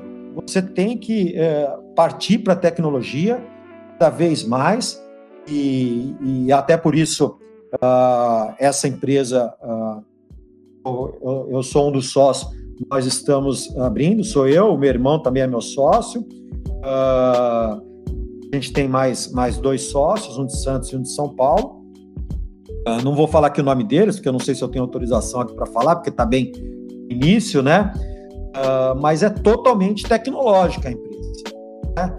Você tem uh, robô fazendo função de recepção. Né? E quando eu falo robô, é robô mesmo. Né? É o, o, o robozinho andando, fazendo entrevista, como é que foi o atendimento, uh, avisando quem está chegando no prédio. isso não tem jeito. É, cada vez mais isso vai entrar no nosso segmento e quem ficar parado, uh, um dia vai acordar e vai falar: cadê meus vigilantes, cadê meus porteiros? Não tem mais, né? Não tem mais. Terá, acabar não vai. Mas que o segmento ele vai reduzir bastante, eu tenho certeza disso. Não são muitos anos para frente, não. Legal, pessoal, e cada vez mais, né, a IoT, né, a internet das coisas vai de encontro ou vai ao encontro do que o Eduardo está falando. Não existirá mais, por exemplo, um par de sapatos na prateleira para você escolher. Aquele sapato vai ser pra, fabricado a partir do momento da sua escolha no aplicativo. Você escolheu o número, a cor e o modelo. A máquina já sabe que você quer usar aquilo e ela já fabrica em tempo real, é feito customizado para você e aí via correios, via empresas especializadas em entregas rápidas, aquele produto chega fabricado único exclusivamente para você. Então a internet das coisas ela vai ajudar muito nesse sentido. Você vai entrar numa sala e o café que você mais gosta de tomar já vai ser feito automaticamente, o teu ar-condicionado já vai ligar, enfim, a internet das coisas, as camadas blockchain, enfim, a tecnologia cada, mais, cada, cada vez mais presente na vida do ser humano, não só na palma da mão, mas também na prestação de serviços, como o Ricardo, como o Eduardo já ah, adiantou aqui nessa futura startup, né, que ele está projetando com seus sócios. O Alberto Araújo, eu não sei se ele acertou o número de, de funcionários, de colaboradores, viu? Mas ele fez o, o palpite dele na live do YouTube. Eu falei que só ia valer na live do Facebook. E lá no Facebook já temos um chute. Cláudia Carvalho Vicete, ou Vizete, me corrija a pronúncia, o, Eduardo. Ela... Ó, ela, é, ela colocou 1.200, ela tá certa ou não? Ah, tá certo, sim. É, é, é, na verdade é mais, é um pouco mais, mas, mas tá por aí, tá por aí. Essa nova empresa do Grupo Yaman será uma grande revolução. Marco Cardoso tá ligado no Facebook também. O Marco, hein? Um dia quando eu crescer, quero ter o bigodinho igual dele, hein, Eduardo? Marco, Marco é amigão meu do e é meu contador também. Contador. Legal. Já, nós deixa... montamos aí. Já... Só deixa eu te fazer um parênteses. Falou da internet das coisas. Uma das coisas que essa empresa faz, você ter uma ideia, uh, hoje, vai, um exemplo simples, você vai ter uma reunião na sala da sua empresa, o software, ele identifica quantas pessoas tem, para regular a umidade da sala, regular a temperatura que precisa ficar, porque se tem quatro pessoas é uma temperatura, se tiver seis, oito, é outra temperatura. Ela já avisa a Copa quantas pessoas tem na sala para falar quantas, quantas xícaras de café e água precisa levar. A hora que acaba a reunião, uh, o sistema apaga a luz, desliga o ar-condicionado uh, e avisa o pessoal da Copa para vir e fazer limpeza na sala para preparar para a próxima, próxima reunião, entendeu? Isso é um exemplo bem simples do que você está falando de internet das coisas. Legal, pessoal, tecnologia ao nosso favor e é bom que o ser humano entenda que isso vai acontecer, já está acontecendo, como o fogão a lenha deixou de existir, claro, deixou de existir no nosso dia a dia, né? A gente faz aquela viagem gostosa para o interior, nada como comer um feijãozinho, uma feijoada feito no fogão a lenha. Mas enfim, o ferro de passar roupa, a máquina de lavar, TV a cores, enfim. Passamos por várias revoluções e estamos agora na indústria 4.0 e a MAN alinhada e a revista Controle Predial também alinhados nessa temática da Revolução 4.0, né, a quarta revolução industrial da humanidade. O Marco não desiste, viu, Edu? Ele colocou aqui que a Yaman tem 1.210 vidas. Ele ganhou da Cláudia ou não? Ah, ah tá, tá mais perto pro Marco mesmo. Ó, mas o Marco é um grande cavaleiro e ele fala aqui, tá valendo para mim? Pô, é... contador da empresa, né? E tá dando risada aqui que eu falei do bigodinho dele, mas é o bigodinho charmoso mesmo, com todos os méritos. Eu sou fã do Marco, um grande amigo também. É o governador assistente da nossa área aqui em Santos, do Rotary, enfim. Mas vamos manter o, cavale... o cavalheirismo em dia, né, Edu? E vamos deixar a Cláudia Carvalho Vizetti com a segunda canequinha. Acabou, hein? Não tem mais canequinha para ninguém, senão o estoque baixa aqui. E a gente precisa pensar nas próximas lives aqui nas nossas mídias sociais. Já que o Marco participou muito né, aqui com a gente, vamos falar agora o último tema da noite, depois eu faço algumas perguntas do, do internauta e a gente encerra. É, responsabilidade social, né? É, eu aprendi com, com um grande cliente meu, você deve conhecer também, é, Luiz Carlos Tenório Marcondes, é sócio fundador da empresa Consudata Comunicação de Dados, uma empresa de 30 anos também, com uma expertise no Complexo Portuário de Santos na área de tecnologia. É um colega do Rotary Clube de Santos Oeste também. E uma vez ele me contava que o CNPJ não é simplesmente é, um meio de negócios, né? Mas quando uma empresa é aberta, ela tem sim uma responsabilidade é, social e humanitária, né? É, a Yaman aposta num programa de, de, de Rotary International por meio da Associação Brasileira da The Rotary Foundation, a Fundação Rotary, que se chama Programa Empresa Cidadã.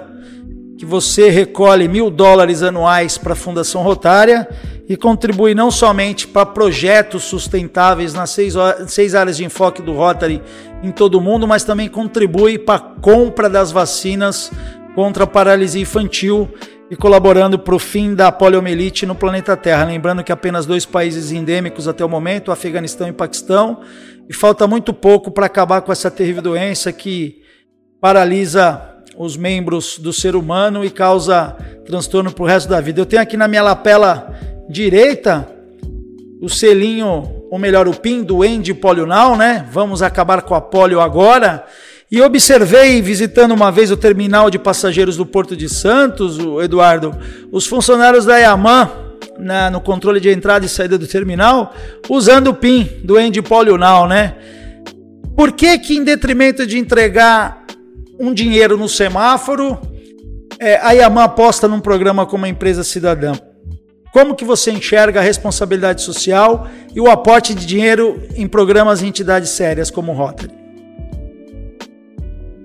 Olha, eu sou suspeito de falar de Rotary, sou apaixonado pelo Rotary, adoro, tenho grandes amigos lá dentro. Uh, infelizmente, a gente está há três meses aí fazendo só reunião online, né? não dá para abraçar, brincar uh, e, e, por aí vai, é, é uma questão, né? Mas eu, a nossa reunião é sempre sexta-feira na hora do almoço. Eu esperava sempre a sexta-feira para essa reunião uh, mas gente, nós temos que nos adaptar, né? E a empre, uh, o Rotary, né? Você falou aí na live, numa parte da live, da seriedade do Rotary, de todas as auditorias.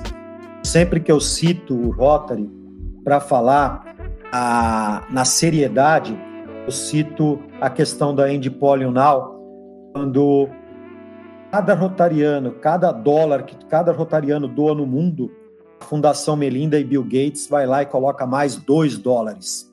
Né?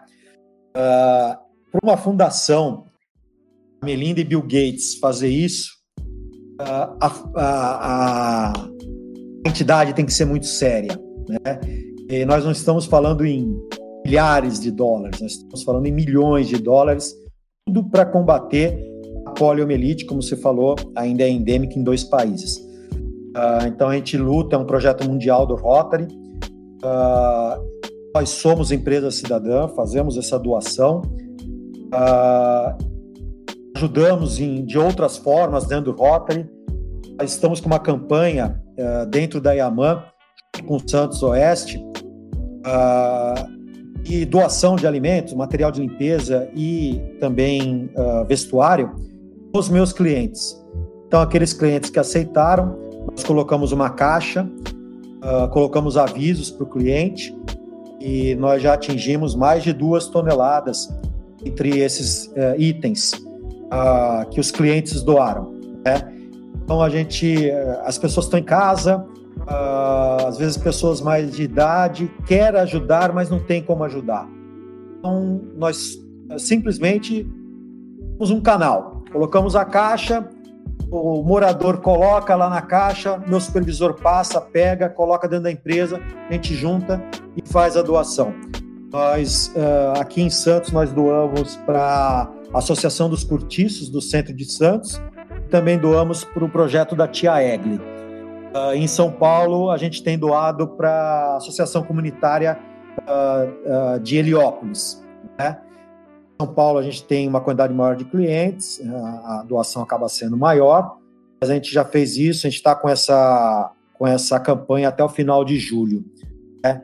E o, como eu falei, eu suspeito de falar do Rotary, o Rotary é uma entidade que ajuda uh, muita gente no mundo inteiro.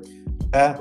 Uh, o Santos Oeste agora uh, acabou de de é, montar todo o centro oftalmológico da Santa Casa de Santos, uh, com um subsídio uh, mundial, 500 mil reais, e montou tudo. Eu ouvindo o, o médico responsável falando que foi colocado lá um equipamento e pessoas que utilizam o SUS que ir para cidades mais uh, longe, para São Paulo, para fazer exame, hoje vão poder fazer na Santa Casa.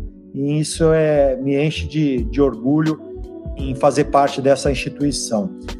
Uh, e eu acho, Marcelino, que a gente tem um limite né, material. Uh, eu vim de muita honra, vim de família bem simples, de família bem simples. Meus pais uh, têm só o primário, mas deram oportunidade que eu e meus irmãos estudássemos.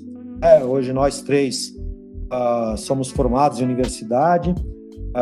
eu tenho duas universidades, fiz pós em recursos humanos e fiz especialização em finanças na Universidade da Califórnia, nos Estados Unidos, porque meus pais deram essa oportunidade.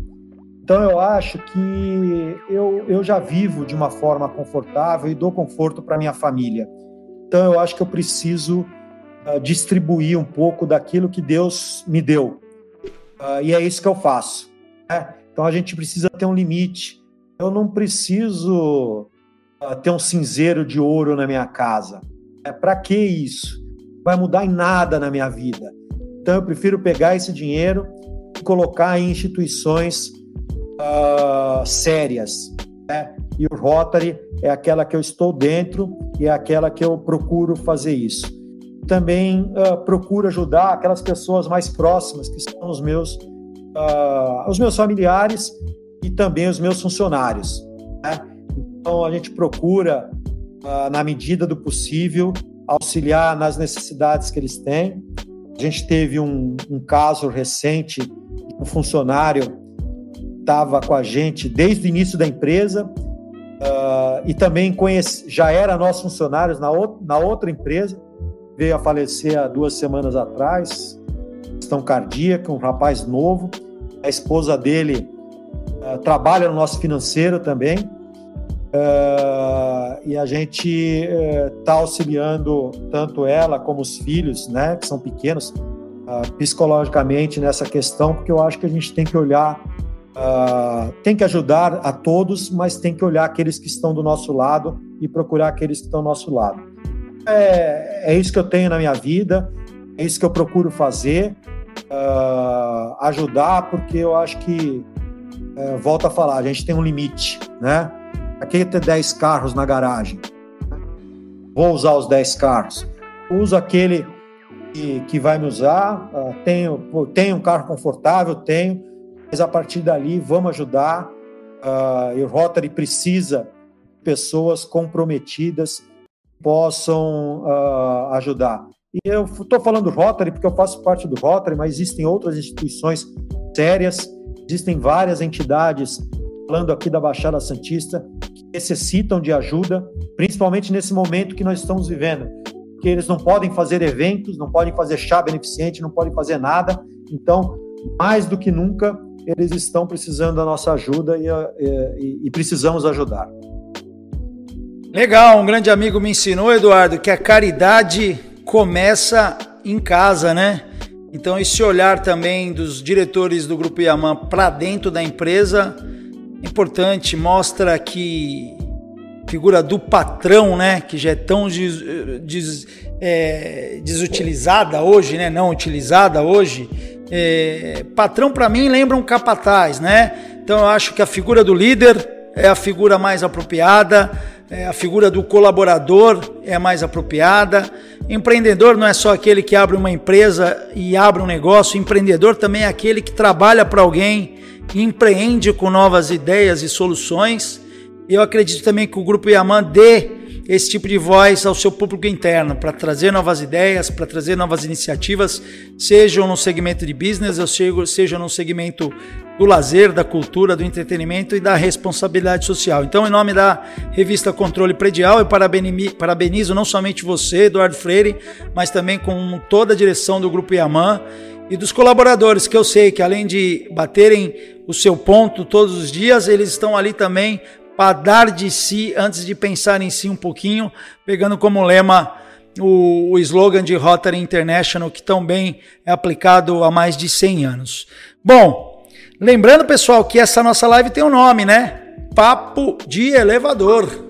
Né? Você que curtiu, que acompanhou, viu que a artezinha que circulou, circulou via WhatsApp, via, via mídias sociais, tem ali duas pessoas sentadas na porta do elevador, porque nada mais, nada menos, combina com essa questão da revista Controle Predial. E você que se vê dentro do elevador com alguém, seja simpático, seja cordial, dê bom dia. Quantas vezes, né, Edu, entramos no elevador e a pessoa baixa a cabeça e ou se intimida ou esbanja é, falta de simpatia e não cria um ambiente saudável em dois, três metros quadrados, onde todos ali estamos no mesmo barco, né? Então fica essa mensagem desse quadro da revista Controle Predial, Papo de Elevador.